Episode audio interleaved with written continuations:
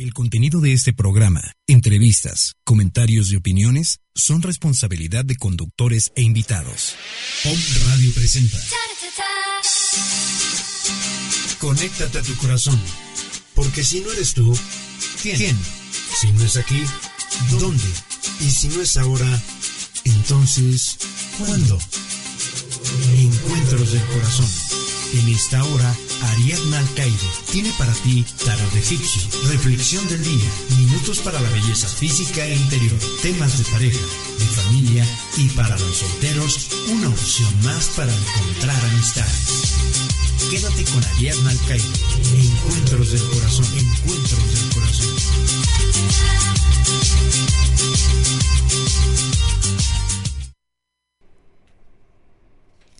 Buena tarde, estamos en Encuentros del Corazón. Eh, hoy es viernes, estamos muy contentos de estar aquí. Un programa más. Hoy vamos a tener el tema eh, especial, como cada viernes, que es hablar de las oportunidades, de todas estas eh, situaciones que se nos presentan en la vida y a veces sí las tomamos y muchas veces no porque dudamos. Y también vamos a hablar de la asertividad para tomarlos para no dudar y para poder eh, estar mejores y más tranquilos. Y para comenzar este tema, que nos ayude, como siempre, está la psicóloga Itzel Persuli. Hola, gusto en verlos y en esta, escucharlos. Y vamos a comenzar con todo esto. Gracias por escucharnos y empezamos.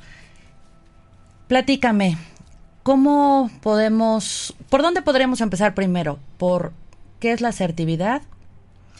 Mira, la asertividad así técnicamente se, se especifica como la capacidad que tiene una persona de decir lo que piensa o lo que opina de manera adecuada con los otros eh, y que esta persona está consciente de las consecuencias y de lo que implica esa, esa opinión, siempre y cuando esta opinión no sea eh, agresiva para el otro, para el que te escucha. O para el entorno. O para el entorno, claro. Por ejemplo, eh, nosotros que tenemos, bueno, yo que tengo un carácter fuerte y que soy de repente muy decisiva en muchas cosas, ¿cómo puede y a mucha gente le afecta, ¿no? Que seas demasiado, hay gente que dice que es, eres agresiva, otras personas dices, dicen que soy demasiado franca para decirla tan textual las cosas. ¿Por qué les llega a afectar a la gente eso? Porque eh, específicamente la cultura mexicana siempre trata de ser muy moduladora en cuanto a las opiniones. Cuando y es una cuestión de, de, todo el contexto. O sea, si tú escuchas a un español, un español te habla y es muy franco, exageradamente franco, un alemán, eh, otras culturas, un colombiano, un brasileño, son personas que, que dentro de su contexto, dentro de su cultura, la información se da muy, muy eh, textual, ¿no? Es así son las cosas. En México no. En México somos eh, mucho de decir por favor, gracias, antes y después de una oración, siempre estamos tratando de ser lo más amables posible con la otra persona. Cuando una persona da una indicación directiva, que es hazlo, eh, la otra persona en inmediato se siente agredida. ¿Por qué? Porque es parte de, de la cultura que tenemos. ¿Qué sí es importante? Pues saber que hay situaciones que también el otro trae cargando. ¿no? Y ese es el momento en que la asertividad tiene que ser como planteada. Cuando tú tomas una decisión, tienes que pensar o tomas la decisión de dar una indicación o de dar una información al otro, tienes que pensar no solo en lo que tú quieres para ti, sino también empatizar con la situación de vida que tiene el otro. Cuando tú eres capaz de observar en qué momento de su vida o en qué situación a la mejor de su vida se encuentra esa persona, podrás decir, hay personas que son directivas, dicen la información y llega con otra y la hace perfecto, ¿no? Pero si hay una carga emocional en el otro que difiere de la situación es cuando existen las complicaciones. Si yo estoy viendo dentro del lenguaje corporal, que eso es algo que nosotros no, no generamos o que no enseñamos a los otros, a los niños, a también interpretar, porque solo interpretamos el lenguaje verbal, la gesticulación es muy importante. O sea, yo puedo llegar con mi jefe y estar nervioso. Y si mi jefe me va a dar una indicación, yo puedo caer en, en una ansiedad. ¿Por qué? Porque mi estado de ánimo ya viene cargada de ansiedad antes de llegar con mi jefe. No es lo que me dijo el jefe, es lo que yo traigo que hizo que reaccionara yo de esa manera. Entonces, si eres jefe o si, o si tienes que dar una información, percibir al otro te va a ayudar a dar la información de manera asertiva. Si yo veo que entra y me entra de manera nerviosa, pues entonces a lo mejor decir, ¿sabes qué? Tenemos que realizar esta actividad. ¿Por qué? Y a lo mejor dar un, una explicación breve, ¿no? Para que la otra persona eh, disminuya su nivel de ansiedad. También es cierto que tenemos que aprender a escuchar que hay algunas situaciones de vida que son indicaciones, Y eso es algo que en general a las personas no les gusta, ¿no? Cuando alguien te da una indicación que está jante, o sea, no puedes venir con falda. Pues te puede, te puede molestar, ¿no? Pero es una indicación o es una regla o es una etiqueta que tiene tu trabajo y que por lo tanto lo tienes que seguir. No hay más, no hay más respuesta. No estás agrediendo a la otra persona ¿Por qué? Porque son requerimientos a la mejor de seguridad, a la mejor de contexto, a la mejor de situación de... de es como hay algunas empresas que yo, bueno, hace muchísimos años, hay empresas, por ejemplo, que son católicas, ¿no? Y que te tienen ciertos lineamientos que no puedes ir de falda, de pantalón, de blusa cerrada, etcétera, ¿no? Que a mí alguna vez me pasó. Y también por eso la gente tartamudea. Eh, eh, viene por el esa parte cuando vienes nervioso y alguna vez que te están dando alguna indicación empiezas a tartamudear, también por ahí va. Claro, el hecho de que te presentes disfemia se llama disfemia. Este significa que algo de la información que tú estás recibiendo te causa algún alguna situación de estrés a tal punto que tus ideas no se sienten limitadas para ser expresadas de manera abierta. Porque hay gente que a uno le da miedo por... Digo, a mí hay alguna persona, por ejemplo, tengo un jefe que realmente cada vez que yo lo veía, de verdad me enfermaba, vomitaba.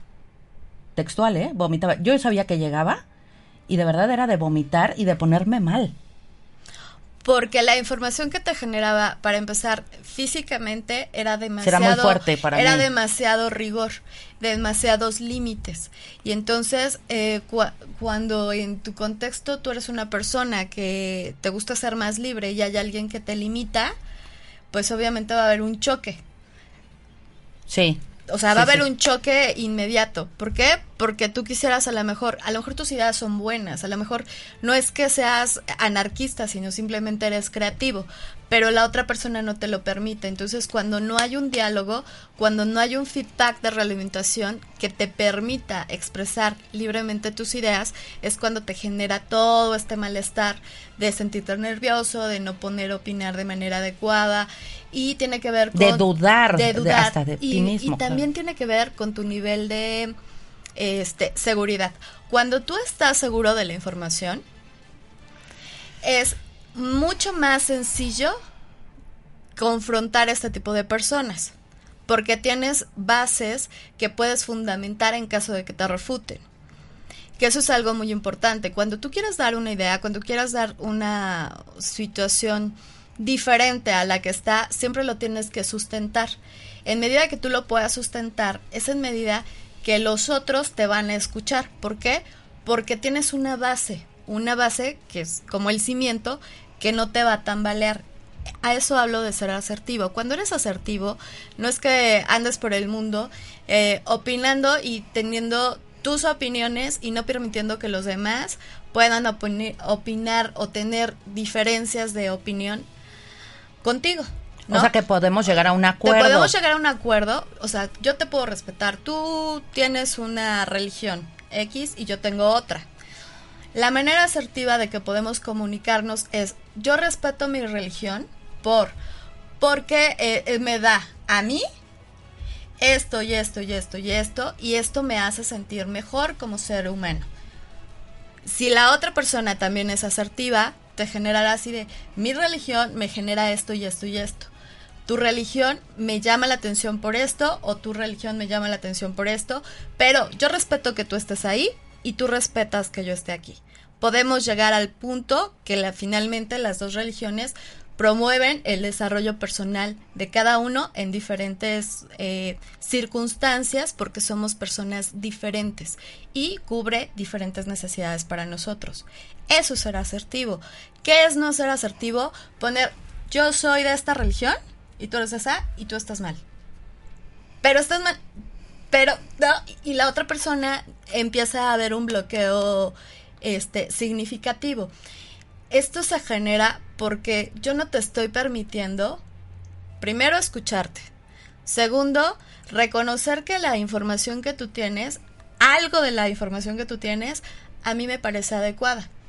Toda la información... Claro, no voy a decir todo puras estupideces. Digo, en algún momento tengo que tener alguna Claro, o sea, todas las cosas, eh, toda la información que te llega siempre tiene un aspecto positivo, un aspecto negativo, un aspecto emocional y un aspecto que te va a generar una situación de creación. A final de cuentas, lo que vas a generar es eh, conocimiento.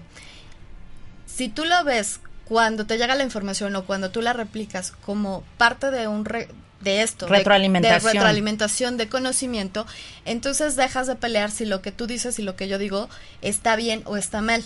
Cuando calificamos a la información como correcta o incorrecta, pues obviamente alguien tiene que estar en la parte incorrecta y es cuando se generan los conflictos.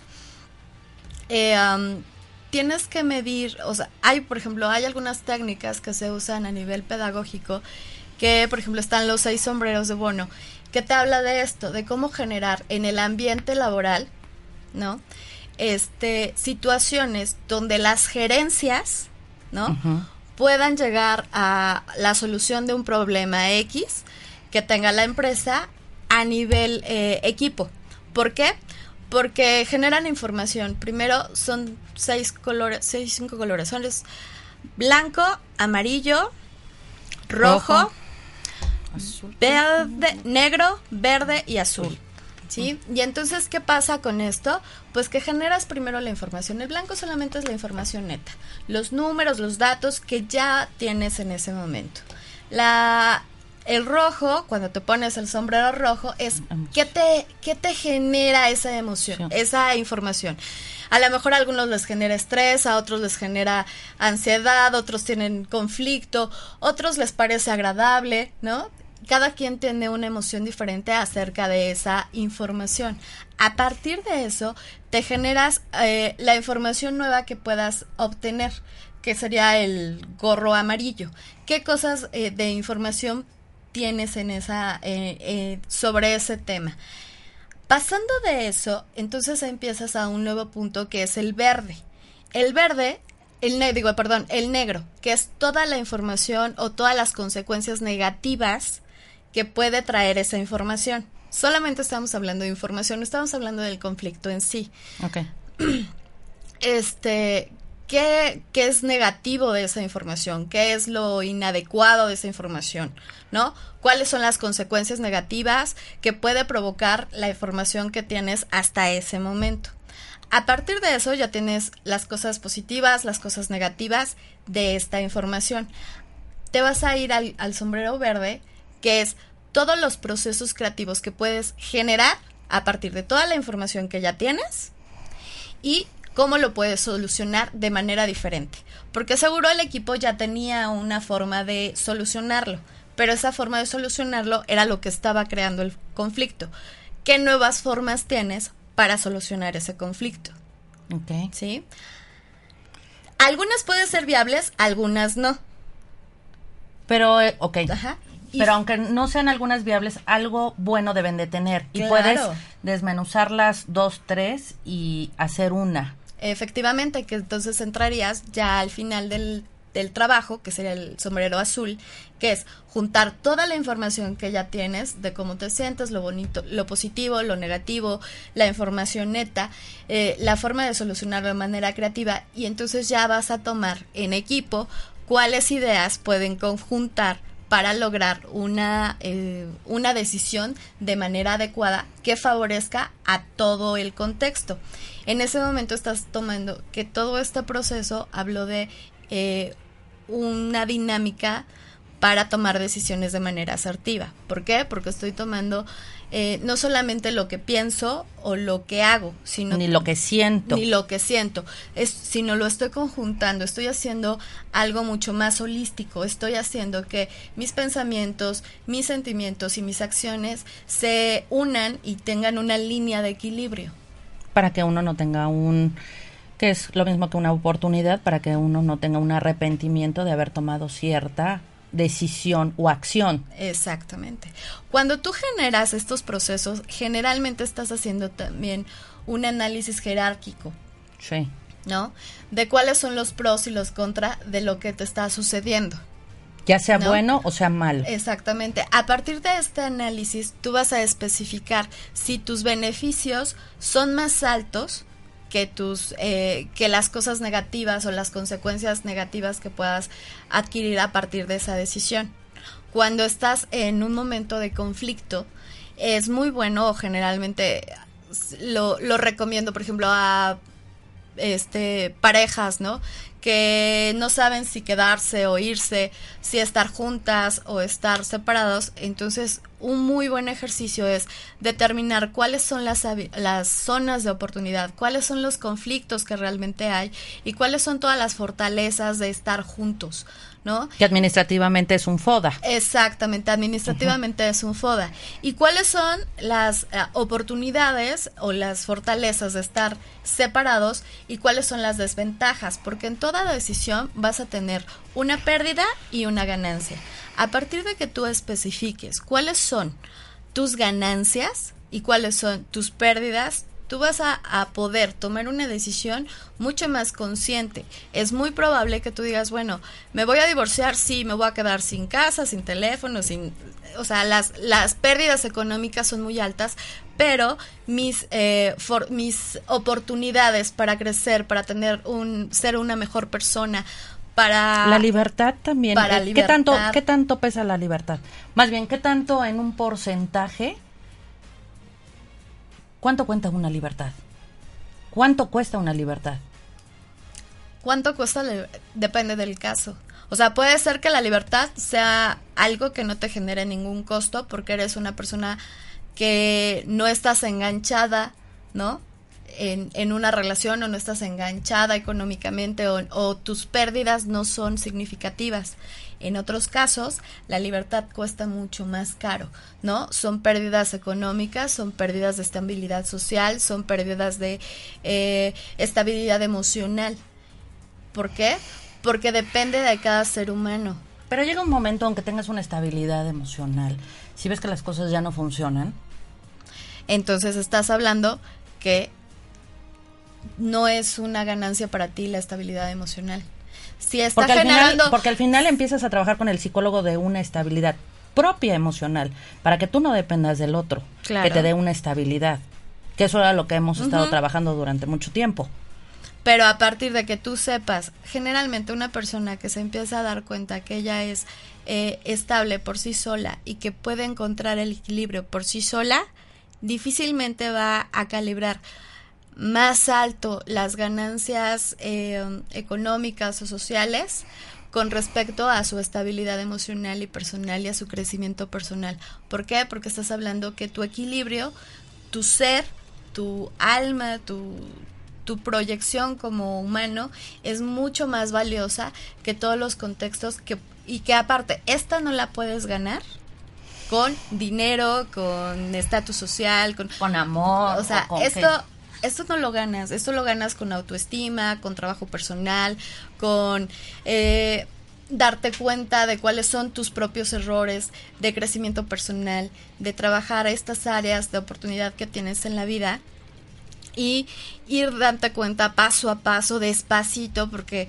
yo siempre en, en mi carrera me decían, más vale un cambio paulatino que un cambio rápido, porque un cambio rápido puede ser un cambio porque sí, hiciste modificaciones tan rápido que obviamente los cambios se van rápido, pero que finalmente no los consolidas y que no los conviertes en un y vuelves a dudar y vuelves no no vuelves a los hábitos de antes. Después de un tiempo vuelves a tener estas eh, recaídas, y entonces es cuando dicen es que iba muy bien y de repente me regresé.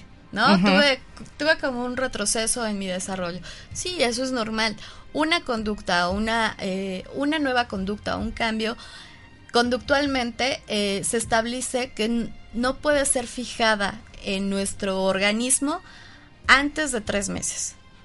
O sea, necesitas por lo menos tres meses para saber que esta conducta de cambio está dentro de ti, se está convirtiendo en un eh, hábito. hábito que puede generar un cambio a largo plazo.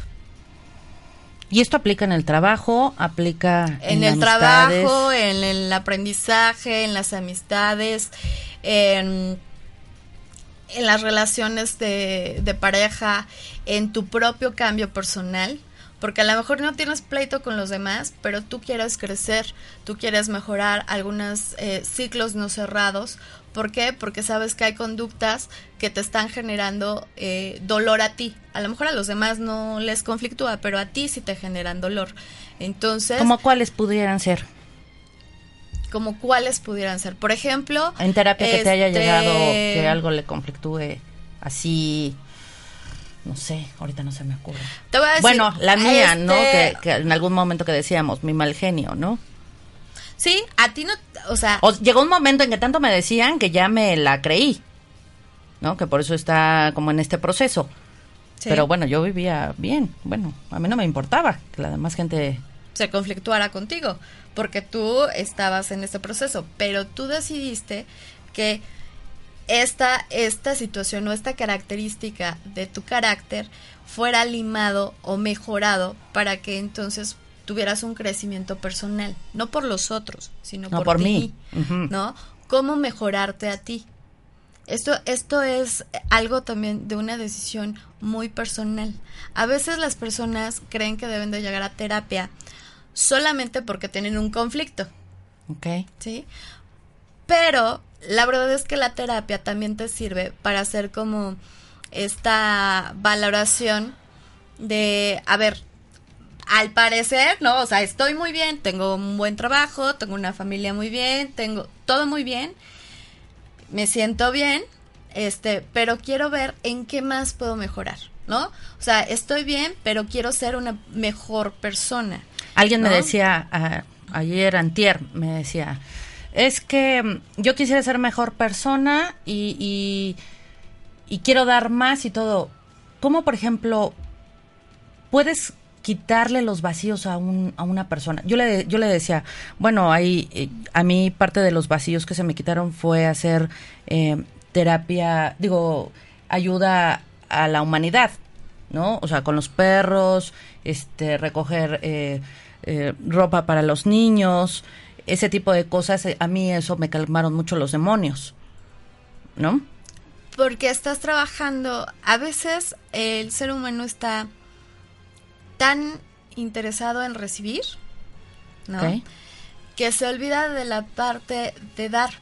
Hablando de otra técnica que es nueva, que se llama tanatodinamia, habla que las dinámicas de energía tienen que haber siempre una pérdida o una ganancia. ¿Para qué? Para que fluya la energía y a partir de eso, este, se, se, se regenere como un ciclo, un ciclo que va, se va regenerando continuamente. Cuando tú tienes vacíos, habla de que hay situaciones dolorosas que no has cerrado, que no has completado. Los vacíos generalmente son situaciones de crisis que te causaron mucho dolor y que son procesos que te siguen causando dolor. Cuando tú procesas ese dolor y logras que ese dolor se convierta en una situación que comprendes, que ya analizaste, que ya comprendiste, que de alguna manera aceptaste y liberaste, liberaste, justificaste y liberaste y aceptaste esta situación y te pones en los zapatos del otro. que a lo mejor te hizo daño y percibes que el otro también está dañado, en ese momento te das cuenta que el dolor baja. baja. Ya no, ya no es ese mismo rencor, ya no es ese mismo odio, ya no es esa misma. Es que no, no llegas a tener rencor ni odio. Es un eh, se le llama resentimiento, pero no es malo, sino es un sentimiento de, de más de dolor, pero no es de coraje. No es de odio, no algunas es de... personas pueden llegar a tener estos sentimientos agresivos o este que por ejemplo hubo una situación de una familia este fue el último de la familia y entonces le tocó lo último y entonces genera una necesidad de eh, ser comprador compulsivo, ¿no? Cuando es adulto y cuando tiene capacidad económica. ¿Por qué? Porque está generando o está convirtiendo este dolor que sintió de pequeño de, de sentirse desvalido, ¿no? De sentirse el último, ahora a llenarlo de situaciones o de objetos que en teoría le faltaron en su infancia. Cuando a lo mejor lo que él no está procesando es que aunque sus padres lo amaban, la situación a lo mejor económica no, le, no les permitía, ¿no? Tener esta, como tener cosas exclusivamente para él. Y en muchos casos sucede. Hay quienes lo generan perfecto y que dicen, sí, pues mis papás no tenían dinero, pues me tocaba la ropa de mi hermano el último. Así, del, mayor ya llegaba con hoyos y todo, pero yo lo surcía y le ponía florecitas y hasta chic me veía, ¿no? O sea, hay personas que, que generan eh, la capacidad de resiliencia, de ver una situación de conflicto y a partir de, ese, de esa situación de conflicto generar una oportunidad para este, establecer que, bueno, pues, sucede, están estas situaciones, pero que él puede mejorarlas por sí mismo. Pero muchas personas no, no logran eh, llegar a este punto. Pero también hay hijos únicos que también les das todo y también se tienen vacíos. Pero muchas veces, en, lo, en el caso de los niños que son hijos únicos, tendrías que percibir qué tanto los papás están dando eh, calidad emocional. Mm. Y, dar calidad emocional no significa que la mamá sea mamá de tiempo completo. ¿no? Porque a veces muchas mamás especifican que estar todo el tiempo de amas de casa y preverles comida y llevarlos al fútbol y, ajá, pero ¿cuánto de este tiempo que ellas eh, dedican a ser los choferes de los niños, a, a proveerles las diversiones que ellos requieren, cuánto de ese tiempo realmente ellas platican con los niños. Realmente cuánto tiempo se interesan por las actividades que están haciendo los niños. O efectivamente te llevo a todas las actividades, te mantengo toda la ropa limpia, te hago todo, te doy todo, pero este no te conozco. O sea, vivo contigo 24 horas, pero realmente no sé qué piensas, no sé cómo te sentiste dentro de esas actividades, no te percibo porque yo observo pues que estás bien y entonces no te lo pregunto, pues, ¿no? Y muchos de estos niños hablan de esta falta de, de vinculación emocional con sus padres, que es muy diferente a la vinculación económica. Económicamente son tienen todo, ¿no? No hay esto, pero cuando tú hablas con los papás dicen, es que, es que yo no sé qué piensa, es que yo no, y el hijo te contesta lo mismo, es que mi papá, yo no me entiende, no me cree, no.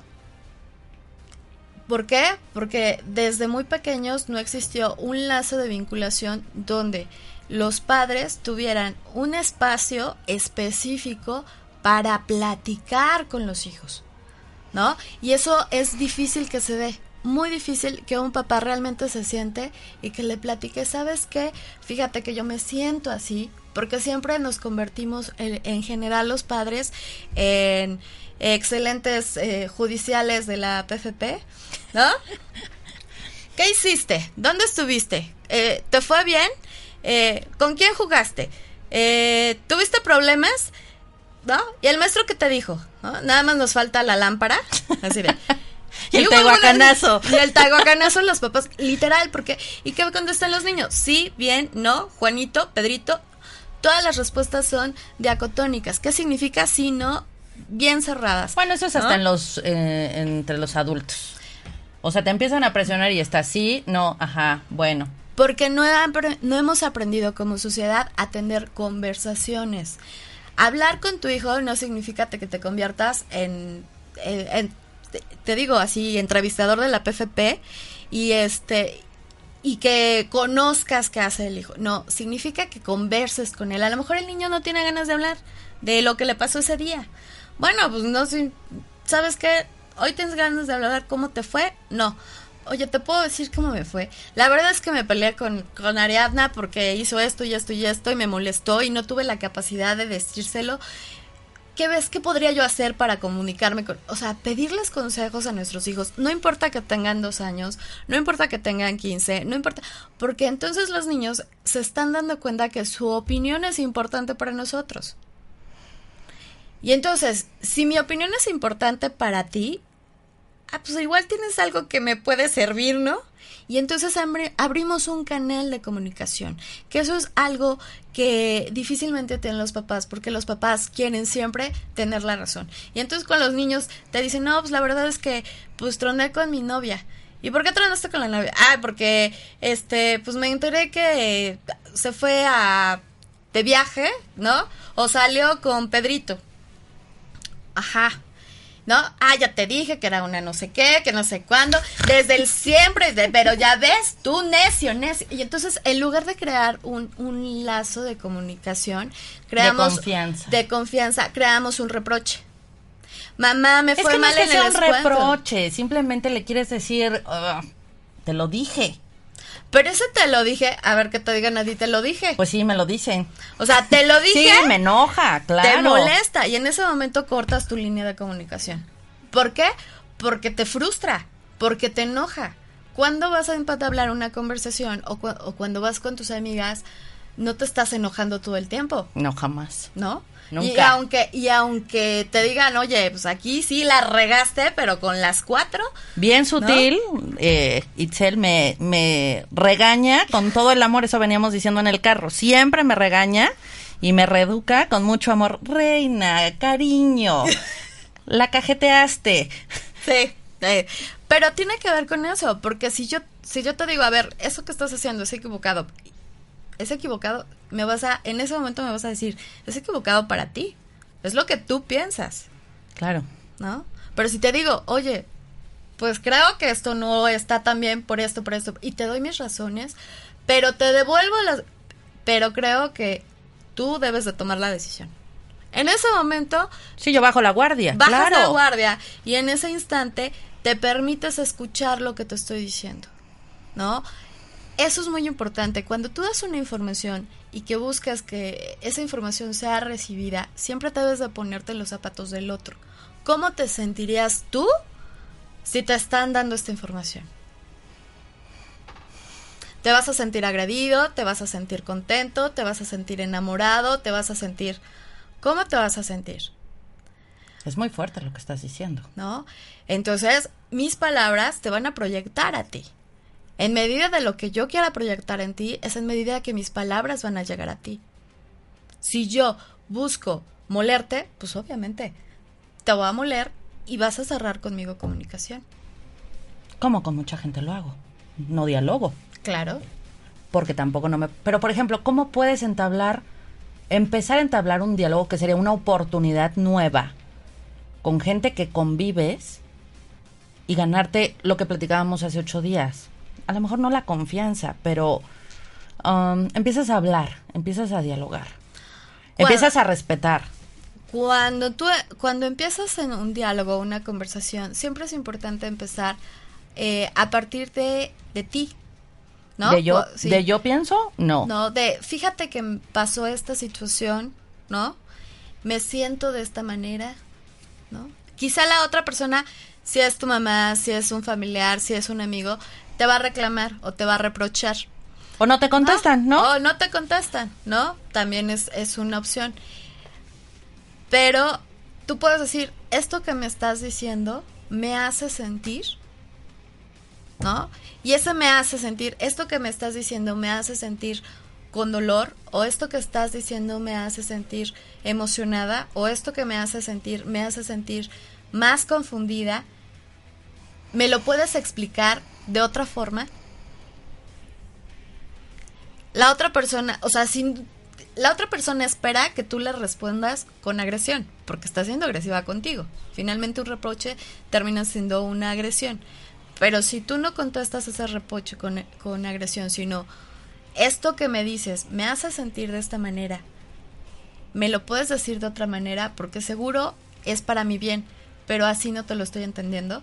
La otra persona, en ese momento, bajas la guardia de la otra y, y, y baja a ver, es que yo trato de, ¿no? Y es así como que te lo voy a explicar con manzanitas, no, es que desde ahí vamos a, a, detallar los sentimientos, cómo te sientes, porque habemos muchas personas que no tenemos las palabras adecuadas del cómo te sientes, o sea, qué es un sentirse enojado, deprimido, o sea, desde dónde vienen las tonalidades.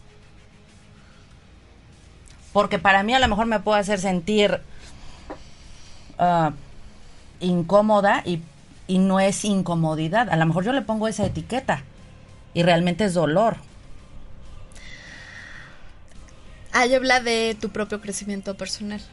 O sea, los seres humanos o lo que de alguna manera se intenta, ¿no? O que se está intentando ahorita en la educación es que los niños, porque eso es, es algo muy generalizado, que los niños empiecen a conectar con sus emociones, desde emociones muy, básicas, alegría, tristeza y enojo, y que a, edades muy pequeñas puedan identificar, estoy enojado, ¿no? Estoy feliz, estoy triste, que es, es, muy complicado para los niños porque no lo aprenden en casa y no lo aprenden porque la mamá cuando está triste, en lugar de estar triste, lo regaña, ¿no?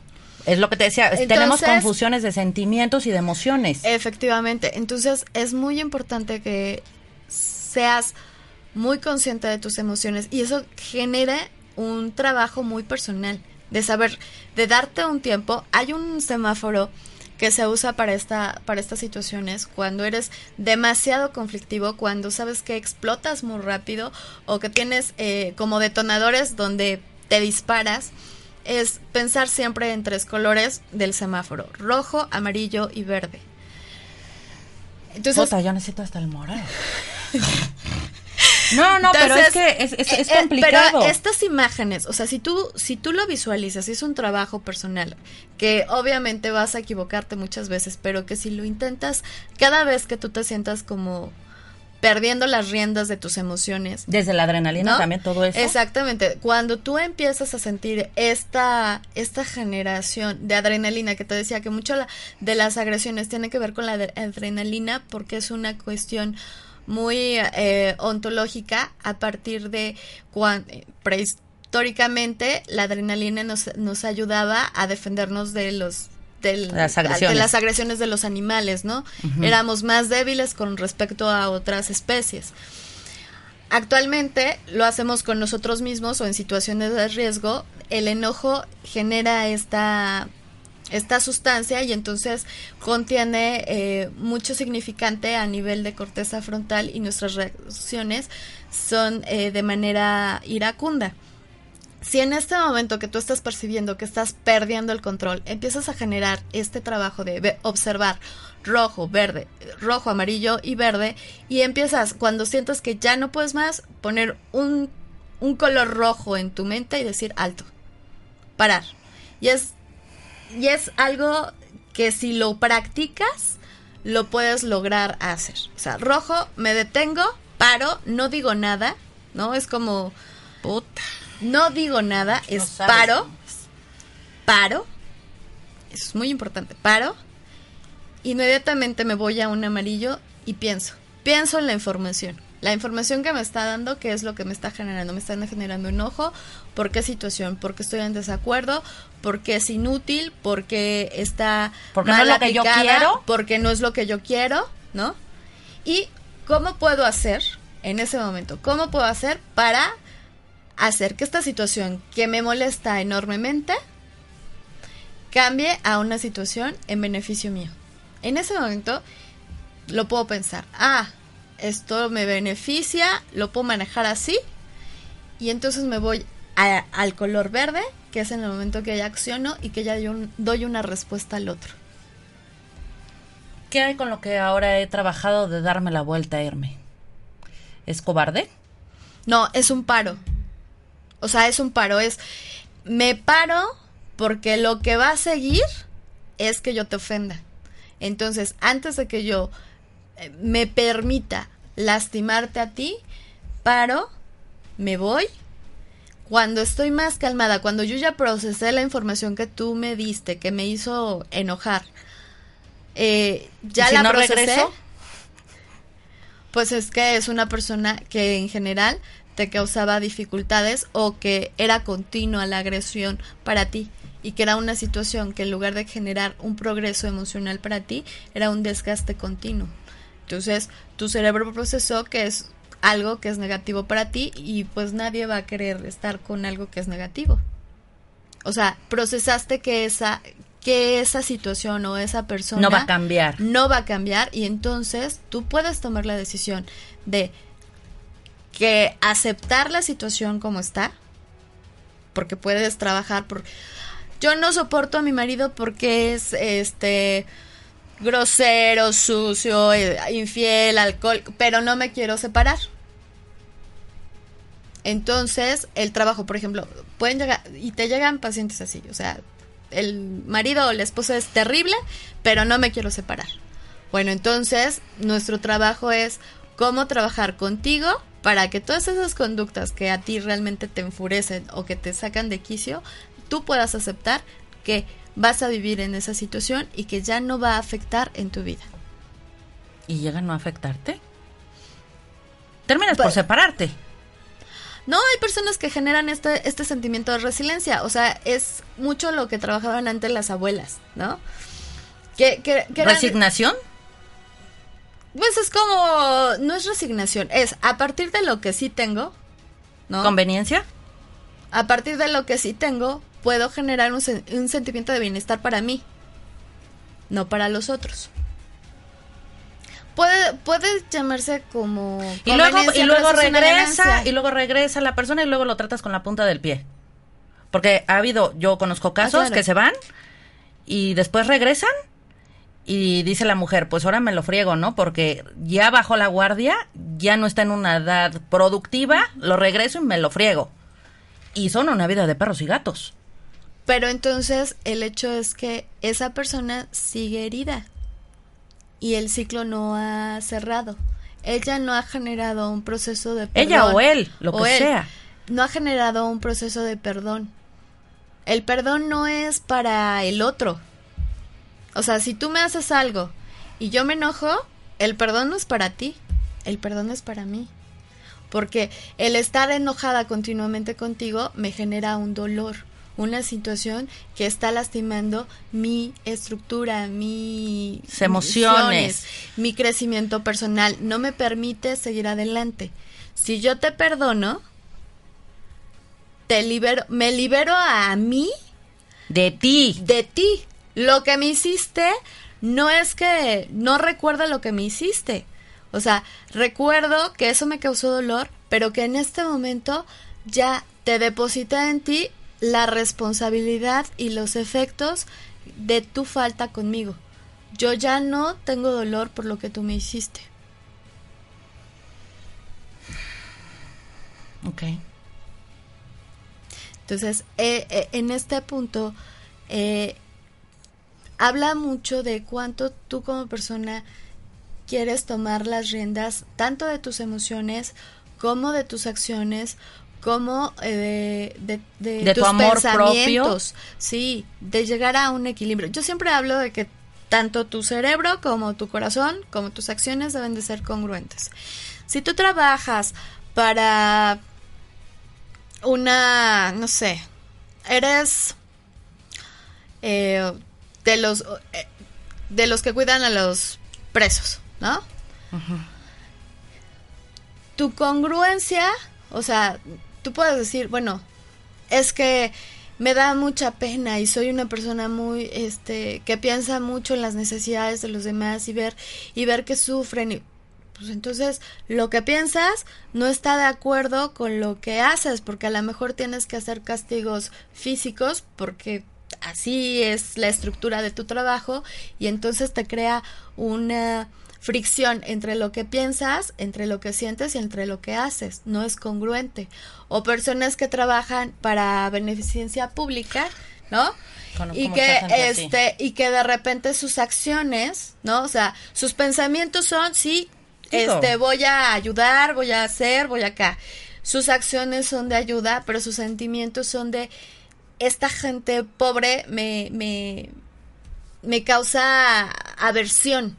Entonces, lo que lo que yo pienso dices que dices ajá yo que yo racionalizo que yo debo de trabajar en esto y lo hago pero eh, me causa. Pero es que hay un beneficio económico. Igual que.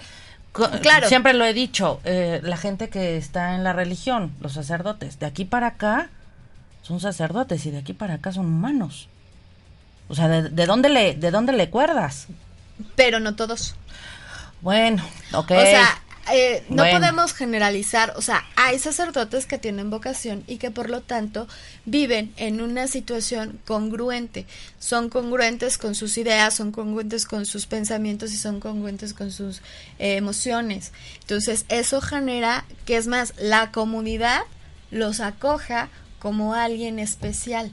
¿Por qué? Porque lo que dicen, lo que hacen y lo que sienten está en la misma nivel. Eh, sería como, yo te lo puedo poner eh, muy significativo que me acaba de pasar. Yo siempre digo a los papás que deben de tener como horarios muy específicos para las actividades de sus hijos porque eso estructura de manera eh, adecuada a los niños.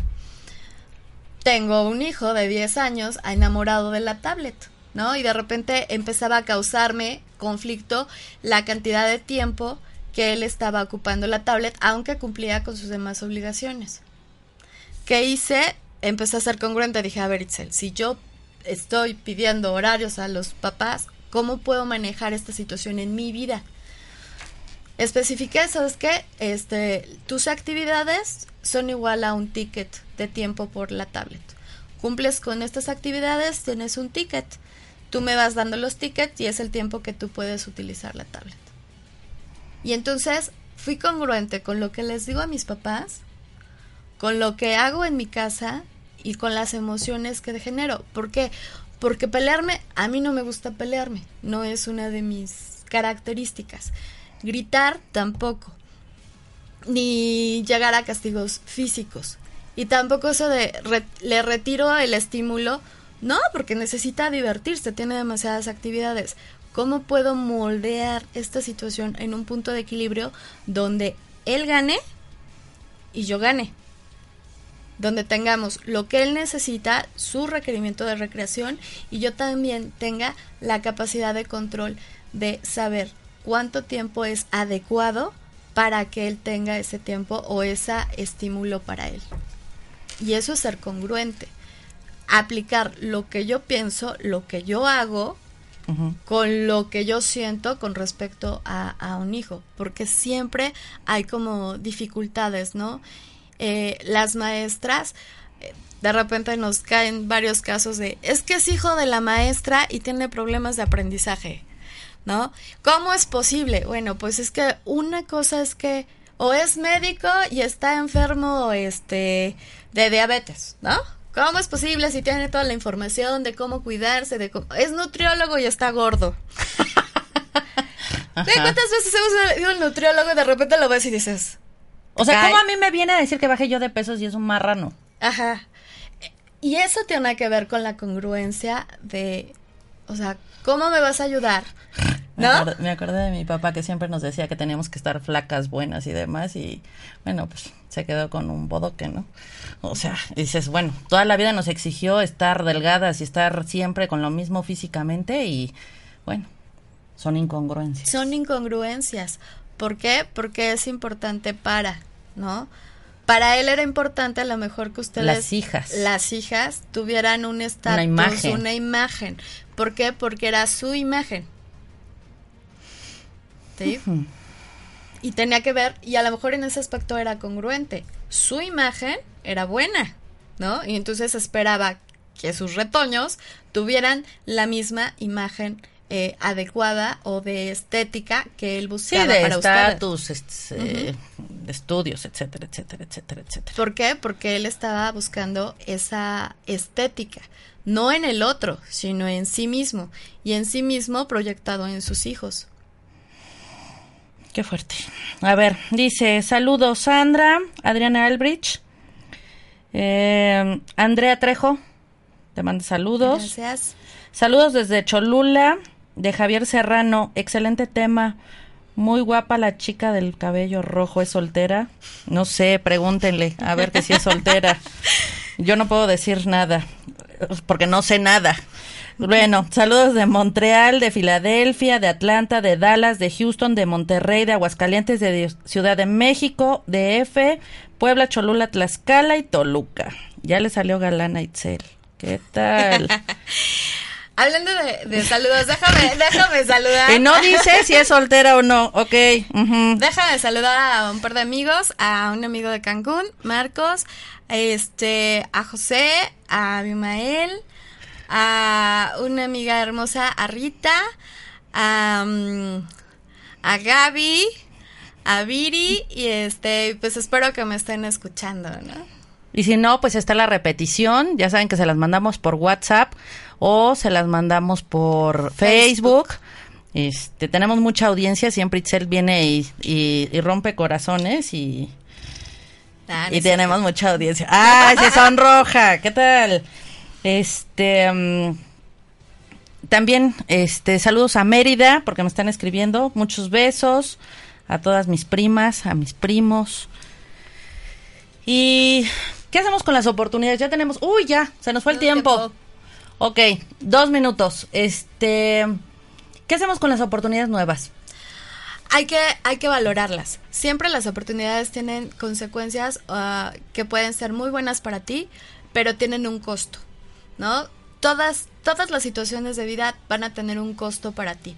Que es importante saber que esa oportunidad eh, merece o, o puede ser viable o puedes entablar un punto de equilibrio entre la oportunidad y el costo que te genera. Lo bueno, lo malo, ya sea que hagamos un viaje, ya sea que cambiemos de situación, de todo lo que sea, es padre ponerlo en un papel, que eso es lo que me has enseñado, decir, a ver, esto me da esto, esto y esto y esto, me quita esto y esto y esto y esto, sumas y dices, mm, sí lo voy, hago, claro, no voy. Eh, fíjate que pasa algo muy simpático. Yo trabajo con la, cuando trabajo plan de vida con los chicos, hablo que sobre todo en las esferas de vida, tenemos varias esferas de vida y que entrar en el punto de equilibrio no significa que estés súper equilibrado en todas las áreas. ¿Por qué? Porque si tú en este momento de vida lo más significativo es tu área profesional, obviamente vas a descuidar a tu familia, a tu pareja o a este a lo mejor hasta la salud, ¿no? No va a ser una prioridad en tu vida, pero que cuando tomes esa decisión de que tú vas a ser tu prioridad en este instante de tu vida es tu profesión, estés consciente de las pérdidas que vas a tener en estas áreas y que eh, esto no te cause un conflicto emocional grave. Y más ¿no? adelante. Y sí, claro. Y que esta, esta situación tú estés muy consciente. Si tú estás consciente de que en este momento no vas a tener pareja, no vas a, a, poder ver a tu familia, pero que eso te va a desarrollar para que dentro de cinco años tú tengas a lo mejor la solvencia económica y las situaciones de bienestar para poder eh, implementar mejoras en tu familia, en ese momento puedes... Eh, puedes generar, bueno, ya no va a ser eh, mi prioridad la profesión, va a ser mi prioridad mi familia y entonces vas a generar todos los recursos para trabajar en esa esfera de tu vida, pero estás consciente que a lo mejor vas a reducir tu tiempo de trabajo o vas a, de, a, a, renunciar a un trabajo para meterte a un trabajo diferente que te dé más tiempo para de calidad para tu familia. ¿Por qué?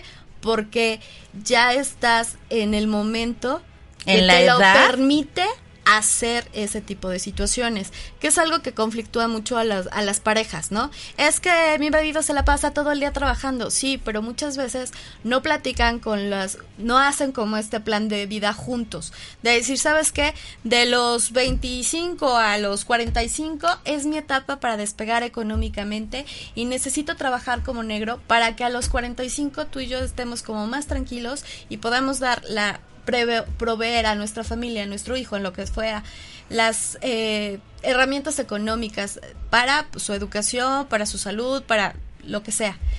¿Me sí, porque ya no, ya no, tienes una etapa como de guardar hace muchos años, simplemente es para invertirle a los hijos y para sobrevivir.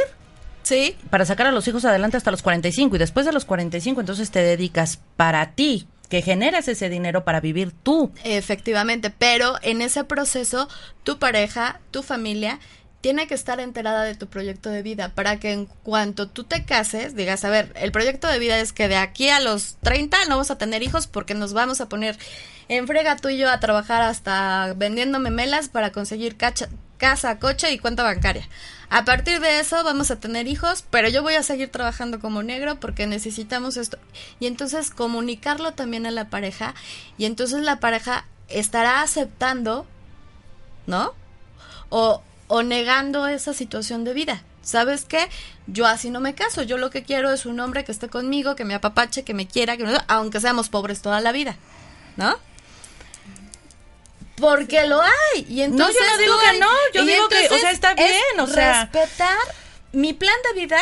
O sea, simplemente. A respetar el plan de vida tuyo, ¿no? Simplemente pensé. Es cómo respetas al otro. Y si eres una pareja, vas a ir bajo las mismas situaciones de vida, tu plan de vida hacia dónde va. Y eso es algo que muchas veces no hacen. O sea, te enamoras y, ay, es que lo amo con todo el corazón y me derrite. Ajá, sí, y dentro de 10 años... todo. Sí, ¿no? Es, en general es el hombre Pero eso no ves, o sea, no ves más adelante, Pero nada más ves ahorita. En 10 años, ¿cuáles, ¿cuáles son sus expectativas en 10 años? ¿Cuáles son sus expectativas en 5, 20, en 30 años y, si y son congruentes con lo que yo quiero para esa, para esa, ¿no? Cuando no son congruentes, cuando se abren, es cuando empiezan los conflictos. Es que mi marido siempre trabaja, es que mi mujer este, no cuida a los niños. ¿Por qué? Porque no hicieron un plan de vida en conjunto. Señores, se nos fue el tiempo. Eh, gracias, ya no nos va a dar tiempo ni de leer la carta del tarot, ni la de la sabiduría, pero nos vemos el próximo viernes. Los dejamos con una canción que la escogimos. Es. Ay, a todo pulmón. Con Miguel Ríos. Muchas gracias. Hasta luego. Hasta luego. Adiós. Bendiciones.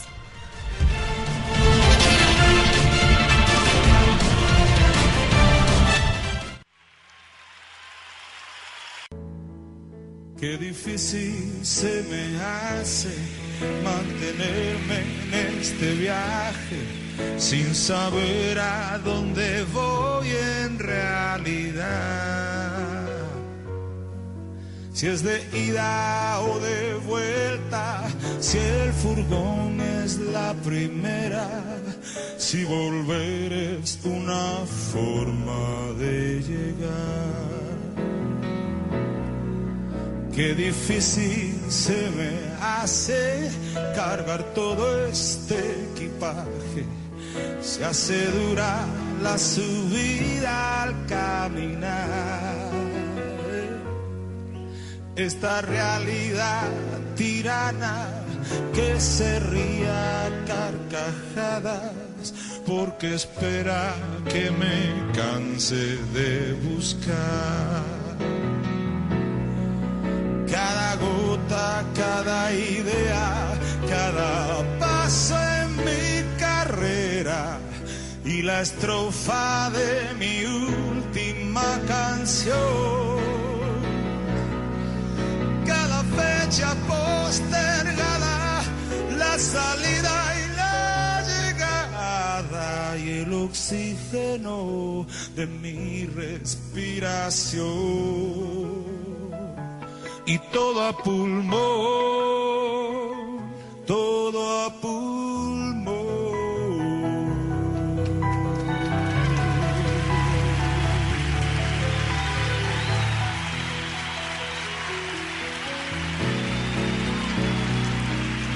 Difícil se me hace mantenerme con coraje, lejos de la tranza y la prostitución.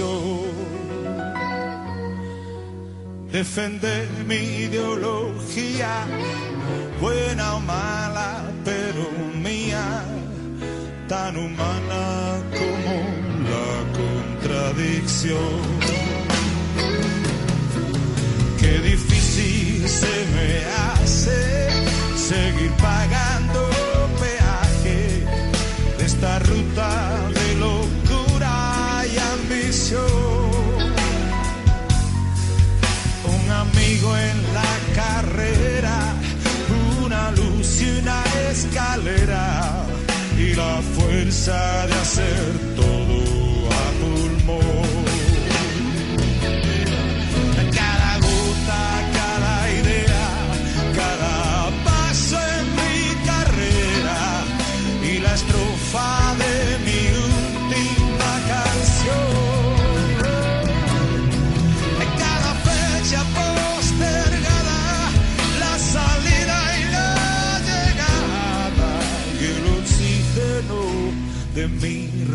respiración y todo a pulmón, todo a pulmón.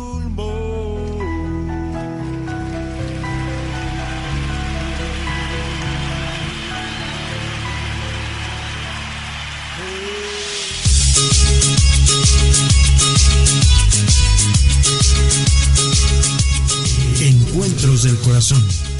Ariadna Alcaide te espera la próxima semana en un programa más. Encuentros del Corazón. Conéctate.